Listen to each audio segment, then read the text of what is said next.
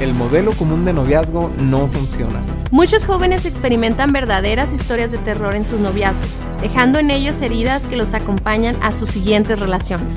Relaciones codependientes, adicciones, celos, conflictos con los padres, agresividad, problemas ocasionados por actividad sexual prematura, entre otros. Así que es tiempo de un modelo alternativo de noviazgo con mejores resultados. Nosotros somos Dani y Cintia Osuna y esto es el podcast Noviazgo Alternativo. Armando tiene poco que conoció a Valeria. Ella llegó justo cuando él estaba lidiando con una depresión. Ella se convirtió rápidamente en su salvavidas emocional. Armando le abrió todo su corazón, le contó sobre su problema con drogas y Valeria decidió que le iba a ayudar a salir de su condición. Pasando los meses, ella se dio cuenta que realmente no lo estaba ayudando, porque él se seguía drogando cada que se peleaban. Él quiere estar en todo momento con ella, y al principio esto la halagaba, pero después empezó a sentirse asfixiada. Varias veces Armando le ha expresado que la ama demasiado y que si ella lo dejara, él probablemente se mataría. Valeria no sabe cómo salirse de esta relación porque teme por la vida de Armando.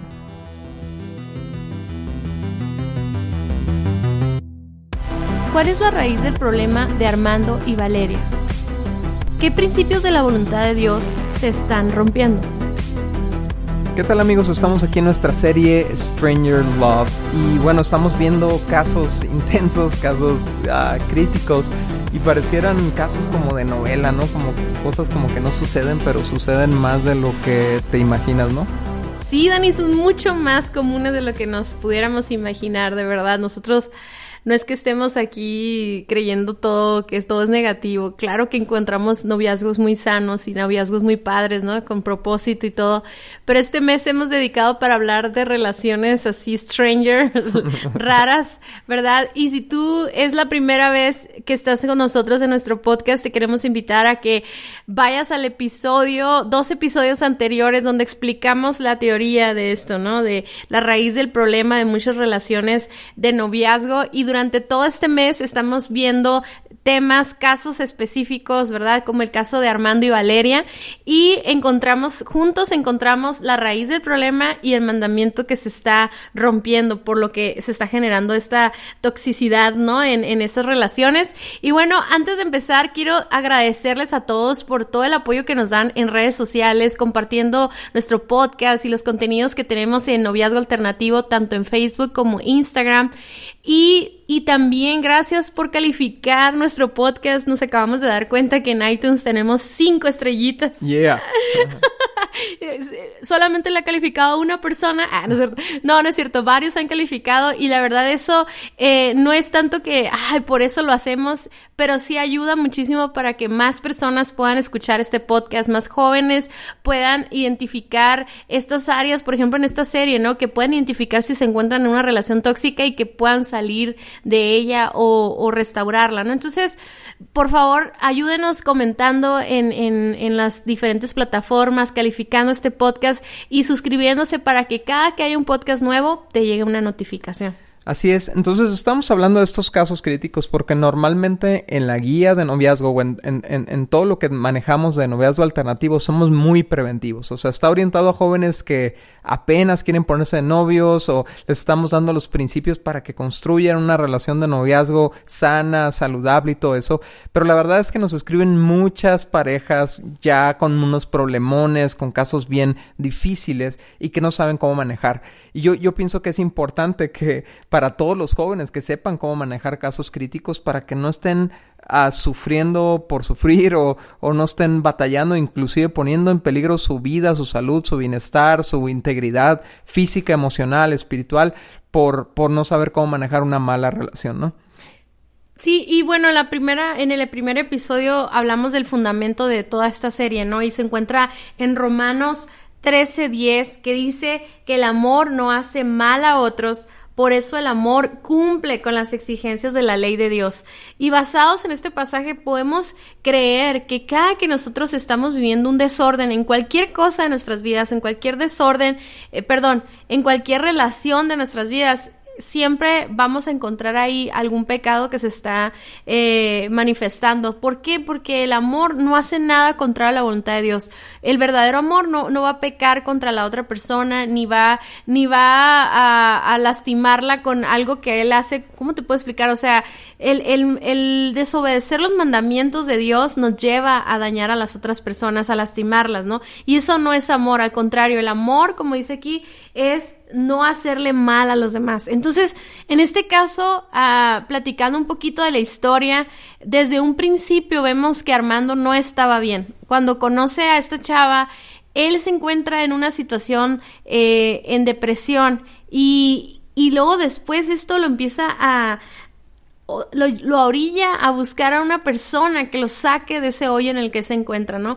Y eso, eso, eso es algo muy común. Encontramos en muchos jóvenes como sus amigos, sus novios, o buscan a una persona que, con la que se puedan tomar como un salvavidas, como lo decía en la descripción de esta situación, y, y entonces empieza, empiezan a, tomar un lugar que solo a Dios le correspondía, ¿no? Sí, entonces es cuando escuchas eh, parejas o miembros de una pareja decir cosas como es que tú eres mi todo, ¿no? Y, o, o no sé qué haría si tú me dejaras, ¿no? Y entonces lo que estamos viendo aquí es, es, es lo que nosotros llamamos codependencia, ¿no? Que es cuando surge la, esta necesidad de tener a otra persona para estar, poder estar de pie, ¿no? Es como una muleta, ¿no? Y, y tú estás poniendo toda tu confianza en esa persona para poder mantenerte de pie, así como lo harías con una muleta cuando tienes una pierna quebrada, ¿no? Entonces, nosotros creemos y hemos visto por experiencia que ninguna persona tiene este poder de sostener a otra. O sea, nadie puede estar 100% contigo, nadie puede resolverte todos tus problemas, nadie puede, uh, eh, no sé, ser la solución a cada uno de tus issues sino que solamente Dios puede hacer eso. Entonces, ¿qué principio se está violando aquí? Eh, o sea, ¿qué principio de la ley de Dios se está violando aquí, a, es armando con Valeria? Bueno, es que la está tratando como Dios. Y en Éxodo 23 dice, no tengas ningún otro Dios aparte de mí. Este es el primer mandamiento de, la, de los diez mandamientos. No tengas, no tengas ningún otro Dios aparte de mí. No te hagas ninguna clase de ídolo, ni imagen de ninguna cosa que sea en los cielos, en la tierra o en el mar. ¿Y qué está haciendo aquí Armando? Está, está idolatrizando a Valeria, está diciendo, yo no puedo vivir sin ti, tú eres lo que necesito, me asfixio sin ti. Pero por otro lado vemos también, Cintia, cómo Valeria puede estar a, adoptando esa, esa personalidad de Dios en la vida de, de, Armando, diciéndose a sí misma, yo soy lo que él necesita para estar de pie, ¿no? Sí, por eso dice que al principio la halagaba, ¿no? Esa, esa obsesión, eh, esa obsesión de Armando por ella, por estar con ella y que le hable y todo eso. Eh, pero ahora que se están presentando peleas, porque a lo mejor al principio de la relación, pues todo era color de rosa, ¿no? Por eso ella no se sentía atacada o, como no se sentía insegura de que estuviera sucediendo eso. Pero ahora que ha, ha, habido peleas donde, donde Valeria ya no es ese Dios perfecto que él quería, no esa persona perfecta de dónde salir, este, está regresando a las mismas, a los mismos hábitos, ¿no? En este caso vemos que él se droga y entonces cada que se pelean, él regresa a la adicción. Entonces ahí es donde se, se, se genera la codependencia y se hace algo muy duro y muy fuerte y muy difícil a veces de, de, de eliminar y es porque la persona, eh, eh, por ejemplo en este caso Valeria, pues siente esa responsabilidad de estar con él y de estar bien. O sea, ¿qué quiere decir eso? Que tal vez ella no puede decir lo que siente, no puede discutir o opinar distinto, porque entonces se genera esta discusión que sabe ella que va a llevar armando a un comportamiento dañino para su cuerpo, ¿no? Entonces, eh, ahí se hace esta, esta codependencia tanto de él, de ella, como de ella, de tomar ese rol, ¿no? Y eso es algo muy enfermizo y obviamente lo va a llevar a, a un, a un problema mayor, ¿verdad? ¿Por qué? Porque en una de esas él puede estar fuera de sí, puede estar drogado, puede estar y puede golpearla, puede lastimarla, puede gritarle, puede abusar de ella, o sea, ya se empiezan a orillar a un problema muy grave y la realidad es que Valeria no tiene el poder para cambiarlo. Valeria no tiene, como tú dices, no tiene las características de Dios. Eso que tú decías ahorita es la omnipresencia de Dios, la omnisciencia, la omnipotencia de Dios, que ella no tiene para, para cambiarlo, ¿no? Sí, oye Cintia, no sé si tú veas esto, pero esta, este tipo de dinámicas relacionales se ve mucho, por ejemplo, con, con mujeres que son muy fuertes, ¿no? O sea, que, que son muy, muy trabajadoras, muy esforzadas, muy activas. Les dicen type A, ¿no? Tipo A, personalidad tipo A, que son, que te resuelven todos los problemas y todo. Y suelen caer en este tipo de relaciones donde eh, el novio se convierte como en un problema para resolver también, ¿no? O sea, en un, en un proyecto de, de, de restauración, por así decirlo, ¿no? Y, y pues al principio muy padre porque realmente se sienten, se sienten pues con propósito ellas y todo, pero luego se vuelve, como lo decía aquí, ¿no? Asfixiante. Luego ya no sabes qué hacer, luego ya es un fastidio, es una carga. Y, y ah, solemos ver este tipo de parejas, ¿no, Cintia? Donde, donde es una persona muy fuerte con una persona muy débil emocionalmente.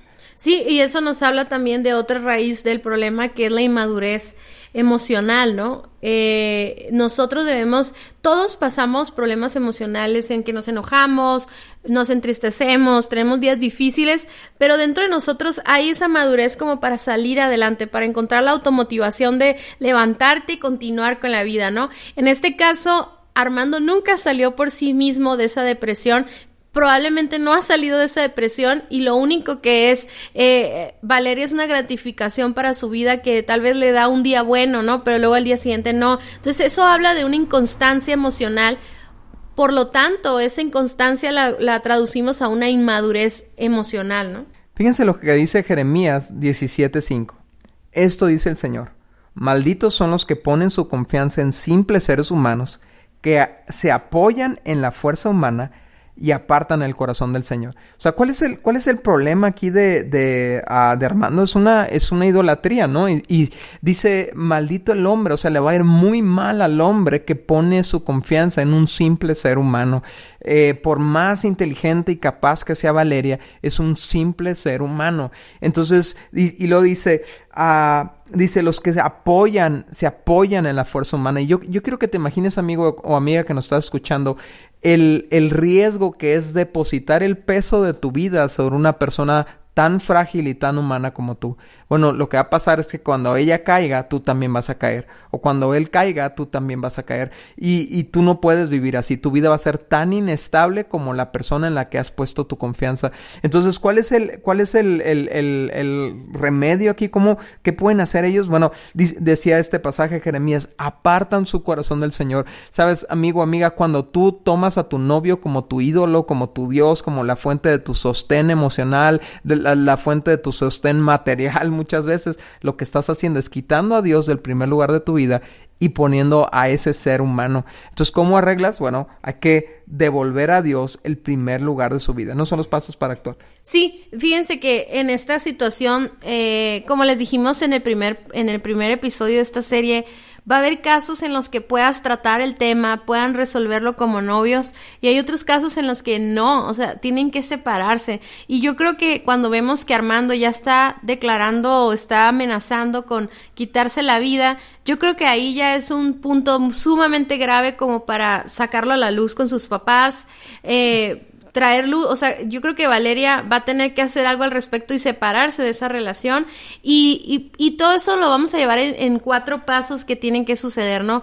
El primer paso que nosotros vemos es que Armando debe devolver a Dios el primer lugar de su vida. O sea, él tiene que reconocer que Valeria no es Dios, que ella no la puede, no la puede, no lo puede sacar de esa situación y que él necesita ayuda profesional incluso, ¿no? Porque si él está consumiendo droga, está pasando por depresión y tiene pensamientos de suicidio, eso, eso es muy común que suceda en los adolescentes y mucha gente lo minimiza o dice, ah, no es cierto, nomás está amenazando. Pero mm, amigos, siempre que haya una amenaza de suicidio o de quitarse la vida, en este caso, quién sabe cómo lo estaba planeando Armando, ¿no? Pareciera como, ay, está bromeando, nomás la quiere controlar, nomás quiere manipular. No importa si eso es verdad, tú tienes que hacer algo al respecto, tú tienes que hablar con sus papás y para que le puedan dar el apoyo necesario emocional, eh, a lo mejor hasta, a, hasta médico, ¿verdad? O lo que sea que él necesite, el apoyo que él necesite para resolver ese problema, pero todo empieza en el que él reconozca, ¿verdad? que eh, Dios es Dios, Valeria es un ser humano y que ella no va a resolver su problema. Sí, por el lado de Valeria, Valeria necesita reconocer o más bien renunciar a ser Dios en la vida de, de Armando. O sea, eh, entender que ella no puede sostener su vida. Entonces, por eso es tan importante lo que tú mencionaste, Cintia, que ella entregue esta situación, obviamente, a Dios, o sea, en vez de ser ella quien esté cargando, armando, decirle a Dios, Señor, aquí te va armando, ¿no? Y empezar así a orar por él y entregárselo a Dios, pero soltar el control de la vida Armando y hablar con las personas que tiene que hablar, en este caso sus padres, ¿no? Que son los responsables de, en todos los aspectos de la vida Armando.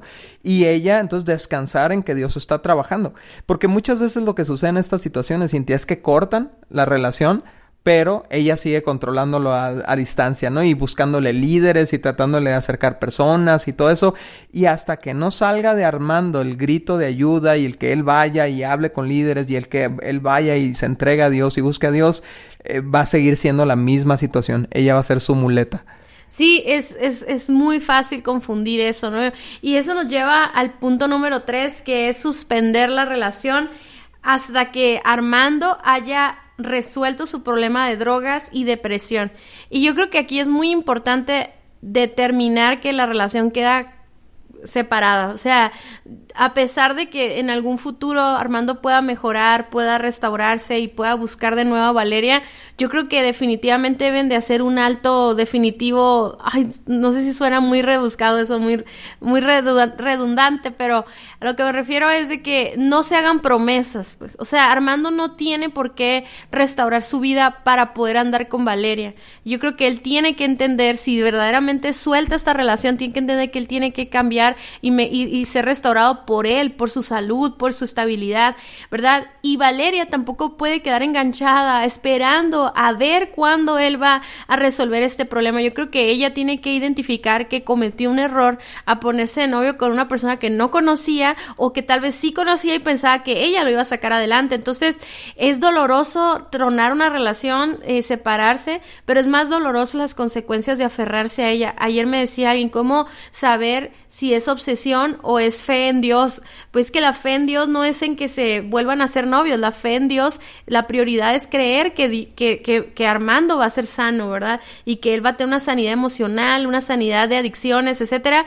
Pero Valeria no puede quedarse, Daniel, esperando a ver cuándo sucede eso o que él haga cosas aparentes solo por engañarla a ella o por convencerla. Yo creo que aquí sí hay que terminar la relación y tal vez considerar el que nunca vamos a regresar obviamente en un futuro si se ven pruebas, si se ve constancia y si se conocen ahora sí bien y platican y todo, claro que pudieran regresar, no, yo no digo que no, pero sí se me hace importante cerrar la relación definitivamente. ¿no? Sí, es son procesos largos de restauración que necesita pasar una persona que está lidiando con una adicción, ¿no? O con una depresión. Entonces es bien importante que Valeria se eh, quite de la fórmula, ¿no? Y esto significa, el punto número cuatro, que se tienen que establecer nuevos límites en esta relación. Esta relación pasó a ser obsesiva porque no había límites, ¿no? Eh, en el momento en que Armando empezó a hacer, a querer estar todos los días con ella y eso, ella debió haber puesto límites, decir, hey, somos novios, no somos matrimonio, no, yo no tengo por qué estar todos los días contigo, yo tengo cosas que hacer, tengo trabajo, tarea o lo que sea, y, y él también y él, y él debe, su enfoque debería estar en restaurarse como hombre, en, restaurar su estado de ánimo, en vez de estar obsesionado con ella. Entonces, fallaron los límites, pero ahora Valeria va a tener que ser muy firme con los límites y decir, no vamos a tener una conversación romántica, no, no te permito que me visites o yo tampoco te voy a estar buscando a ti, ¿no? Sí, eso es muy doloroso porque de alguna manera uno se siente comprometido con la otra persona que está débil en ese momento y nos, nos sentimos muy, muy, muy culpables como de cerrar la puerta definitivamente, pero yo creo que esos límites son necesarios para que entonces Armando pueda llegar hasta ese punto de, de quebrantamiento en el que pueda encontrarse con Dios. Y yo creo que son esos males que son dolorosos, pero son para el bien de la otra persona, ¿no? Entonces, esta relación tiene que terminar por un bastante tiempo hasta que las cosas cambien y hasta que se puedan conocer en otro, en otras circunstancias, ¿verdad? Y obviamente Valeria va a tener que sanar su corazón, entender, eh, no lo pusimos en los pasos, pero yo como mujer le puedo decir que si tú has vivido codependencia, no se trata solamente de dejar la relación, es identificar por qué está esa dependencia, de dónde salió esa codependencia, por qué estás tomando ese rol en el que estás aceptando tal vez amenazas o, comportamientos agresivos, etcétera. Tienes que encontrarlo porque necesita haber sanidad de corazón sin, de profundidad, porque si no, vas a cambiar a la persona por otra persona codependiente. Al final del día, tú también eres codependiente, ¿no? Y también tienes que tratar esa situación.